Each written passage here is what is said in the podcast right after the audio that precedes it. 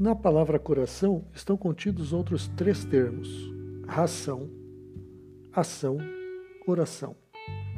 Ração se refere à temperança, cuidado com o templo do Espírito Santo. A ação se refere à missão, o id.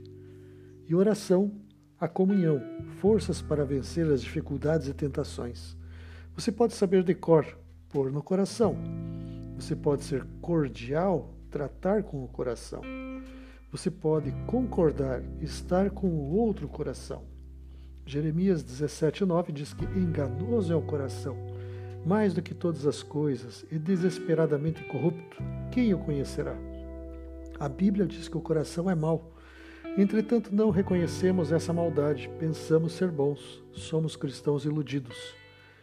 Mateus 7, 22 e 23 recorda, ou seja, recordar, lembrar do coração que naquele dia muitos dirão: Senhor, Senhor, porventura não temos profetizado em teu nome, em teu nome não expelimos demônios, em teu nome não fizemos muitos milagres? Então lhes direi explicitamente: Não vos conheci. Apartai-vos de mim, os que praticais iniquidade.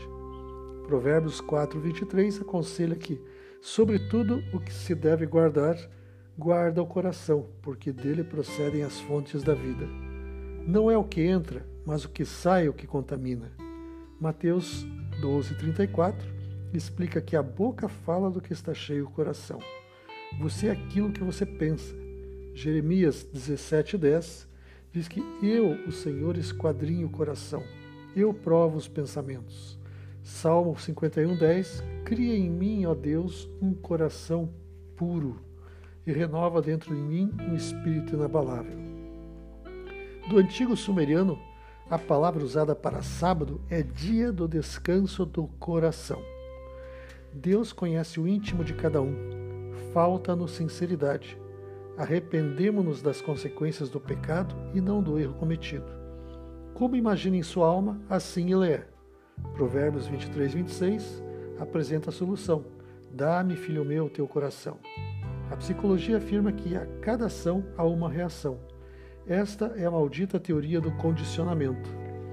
A Bíblia revela a proação, a necessidade de conversão, que é o resultado de um processo sobrenatural no íntimo. É necessário nascer de novo.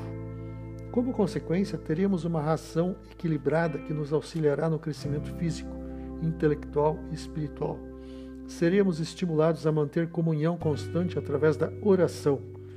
Oração vem de ores, boca, conversar com Deus. Dois pedidos precisam ser feitos. Ensina-me a orar. Dá-me o desejo de orar. Deus tem saudades de nós. Estaremos preparados para a ação. O id de Mateus 28, 19. Deus deseja transformar o coração de pedra em coração de carne. Segundo Jeremias 29, 13, buscar-me-eis e me achareis, quando me buscardes de todo o vosso coração. Mateus 6,33 Buscai, pois, em primeiro lugar o seu reino e a sua justiça, e todas estas coisas vos serão acrescentadas. Livre para sempre voltará na próxima sexta-feira, às nove horas da noite. Que o Senhor o bendiga e até lá.